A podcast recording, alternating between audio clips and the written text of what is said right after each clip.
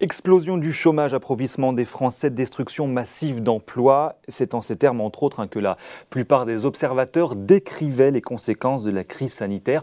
Beaucoup imaginaient le pire, et si finalement il n'en était rien? Bonjour Marc Vigneault.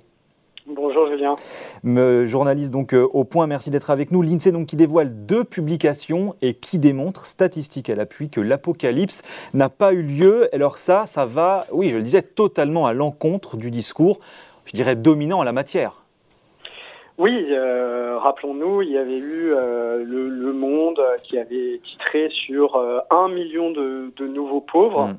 Euh, et puis euh, cette, cette, déclaration a été, a été euh, soutenue par des associations qui viennent en aide à des personnes en situation de, de, de pauvreté, les distributions alimentaires, etc.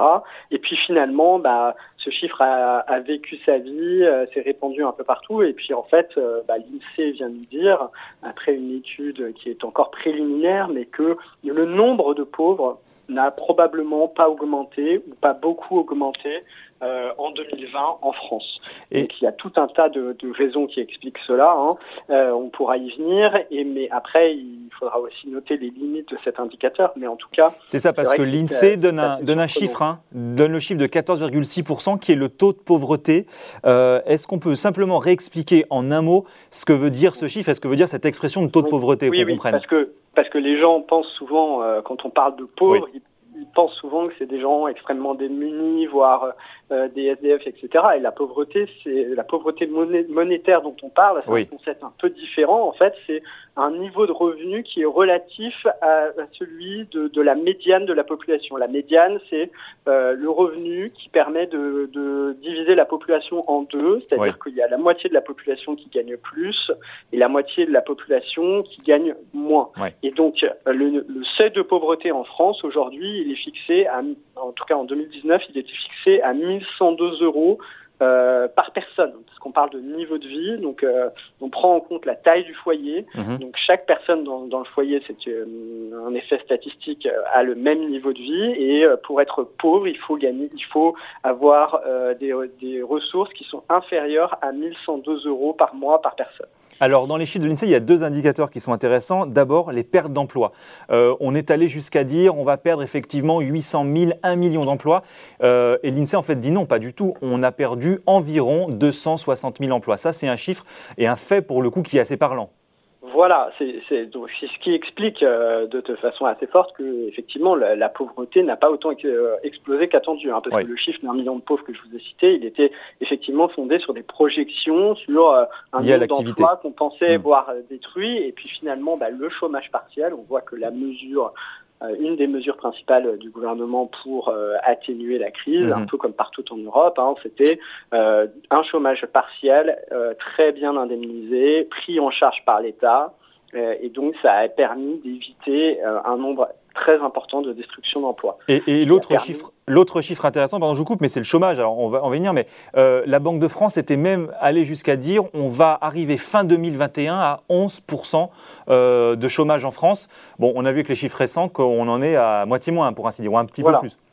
Voilà, bah c'est le euh, les deux faces d'une même médaille. Hein. Ça veut dire que si le chômage partiel a très bien fonctionné, ensuite euh, l'économie est, est, repartie beaucoup plus fortement que ce qu'on pouvait euh, craindre, et donc finalement effectivement mmh. le chômage baisse et même le taux de chômage est à un niveau qu'on a du mal à expliquer. On a l'impression que les entreprises ont embauché en sortie de crise assez massivement, mais là il faut se souvenir qu'on ne parle que de l'année de 2020. Hein, pour 2020. Voilà. Donc on, peut dire en fait que la, pauvreté n'a pas augmenté au sens où il n'y a pas eu plus de personnes pauvres. Hmm. Par contre, euh, les gens se doivent se dire euh, qu'est-ce qu'on nous sort comme statistique, c'est pas du tout conforme à ce que, ce que j'ai observé. Ça ne veut pas dire qu'il n'y a pas eu des gens qui sont tombés dans une pauvreté plus intense, plus compliquée, qui les a forcés à aller aux aides alimentaires, etc. Oui, c'est ce que j'allais vous dire finalement, Marc, parce que quand on regarde sur le terrain, et, vous en parlez, les associations caritatives, elles n'ont pas du tout le même discours pour le coup. Euh, euh, on nous dit 10% de volume de distribution en plus au Resto du Cœur, de mémoire, 7% euh, de plus de nouveaux inscrits sur ces aides alimentaires. Mhm. Ça, c'est une réalité de terrain et c'est compliqué d'opposer de la statistique finalement. Bien sûr mais c'est très variable d'abord euh, d'un endroit à l'autre, donc ça, ça, dépend un peu euh, vraiment des endroits. Il y a des endroits où il n'y a pas eu de hausse constatée. Et puis par ailleurs, euh, ce qu'il faut voir dans la statistique de l'INSEE, c'est qu'il se concentre sur les ménages les ménages, ce qu'ils appellent les ménages classiques, c'est-à-dire dont le, le, la personne principale n'est pas étudiante. Or, on sait que dans ces oui. files alimentaires, on a vu beaucoup d'étudiants euh, euh, qui donc euh, l'INSEE a du mal à, à repérer ce, ce, type de foyer. Donc les étudiants ont été très touchés. L'INSEE dit bien que ça ne prend pas en compte son étude les revenus au noir. Et évidemment, il y a plein de petits boulots étudiants qui ne sont pas déclarés, comme les babysitting, les restaurants fermés, donc les, les, les, étudiants qui travaillent beaucoup, quelques heures, qui peuvent travailler quelques heures dans les restaurants, n'ont pas eu de ces revenus à ce moment-là. Ouais. Et puis il y a des gens qui ont pu euh, se dire la situation va être extrêmement compliquée, je n'aurai pas de quoi euh, euh, m'acheter de la nourriture à la fin du mois, donc il faut que j'aille à l'aide alimentaire, alors que finalement les, la situation était tellement compliquée, on ne pouvait plus dépenser, que les dépenses ont finalement baissé presque plus que les revenus. En tout cas, c'est ce qu'on voit euh, grâce à une étude complémentaire de l'INSEE sur mmh. les comptes bancaires de la Poste, oui. euh, donc euh, notamment des gens assez modestes, en fait, leurs dépenses ont moins diminué que les autres Français forcément, puisqu'ils ne dépensent pas beaucoup, puisqu'ils oui. ont des, des, budgets très contraints, mais elles ont quand même baissé. Et donc, si, si vous voulez, euh, voilà, il y a, y, a, y a, pu avoir des effets aussi de, de crainte. Et puis, euh, la statistique de l'INSEE, elle est annuelle, c'est-à-dire qu'on observe que sur l'ensemble de l'année 2020, la pauvreté n'a pas augmenté, mais chaque mois, il y a certaines personnes qui ont eu euh, des baisses de revenus et après, elles ont été compensées par des aides de l'État. Donc, ça veut dire qu'en attendant les aides de l'État, peut-être que certaines personnes sont allées à l'aide alimentaire et que euh, après, les aides de l'État ont permis de compenser un petit peu euh, les baisses de revenus et donc statistiquement sur l'ensemble de l'année, on ne voit pas d'augmentation du nombre de pauvres. C'est ça, c'est toute la différence entre la, de la per, de, entre la perception et la statistique, si je puis dire.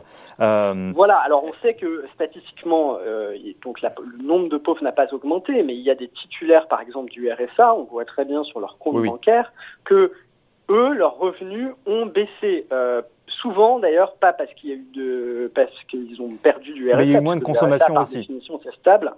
Oui, mais c'est aussi que euh, parfois ces gens-là, les autres années, ils reprenaient un emploi, ils travaillaient quelques mois, etc.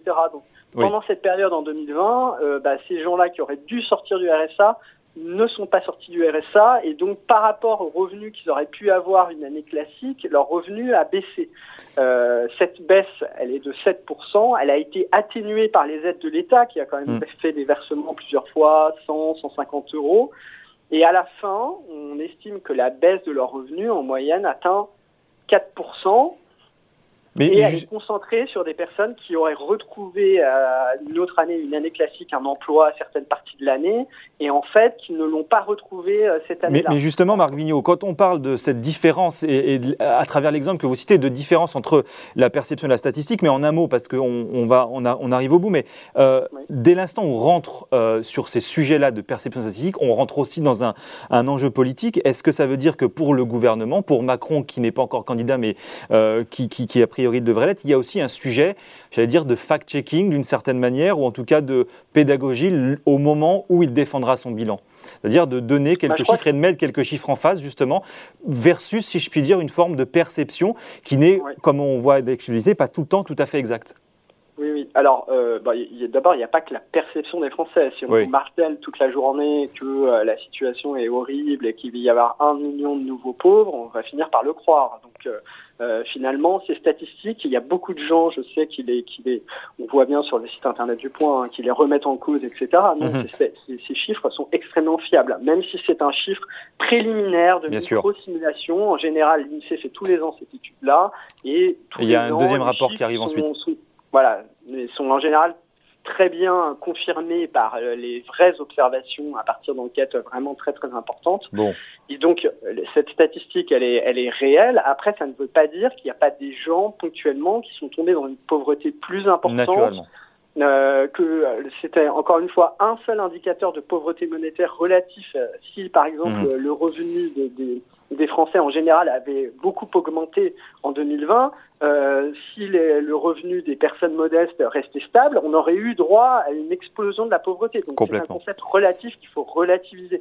Mais Euh, en tout cas, euh, par rapport à une économie qui s'est effondrée de presque 8%, euh, il faut noter quand même que c'est un résultat assez impressionnant et que dans les autres crises, ça ne se passe jamais. Ça ne s'est jamais produit effectivement de, de cette manière-là. Du, filet de sécurité déployé par l'État et ça ne veut pas dire qu'on est forcément pro-Macron quand on dit ça, mm, puisque mm, en mm, Europe, il y a, y a d'autres pays qui ont déployé des filets de sécurité euh, de très bonne qualité, mais il faut, là, il faut noter que c'est un résultat assez euh, remarquable. Bon, Marc, qu'est-ce qu'on lit dans le point cette semaine en 10 secondes? Eh bien, on lit une enquête sur comment les GAFA, les GAFAM, ces fameuses entreprises technologiques américaines, influencent la France, euh, arrivent à remporter des, marchés publics, à équiper les, les réseaux de l'État, mmh. à influencer les politiques. Et, euh, et donc, euh, on, en miroir, et eh ben, on ne développe pas nos solutions nationales, on, on, ne crée pas nos champions numériques, et euh, finalement, ça, ça acte une perte d'influence euh, de, de, la France et de ses technologies. Autre vaste sujet, c'est donc à la une du Point. Merci beaucoup, Marc Vigneault, euh, journaliste. Je rappelle donc au Point aujourd'hui dans Ecorama sur Boursorama. Merci beaucoup. Au revoir.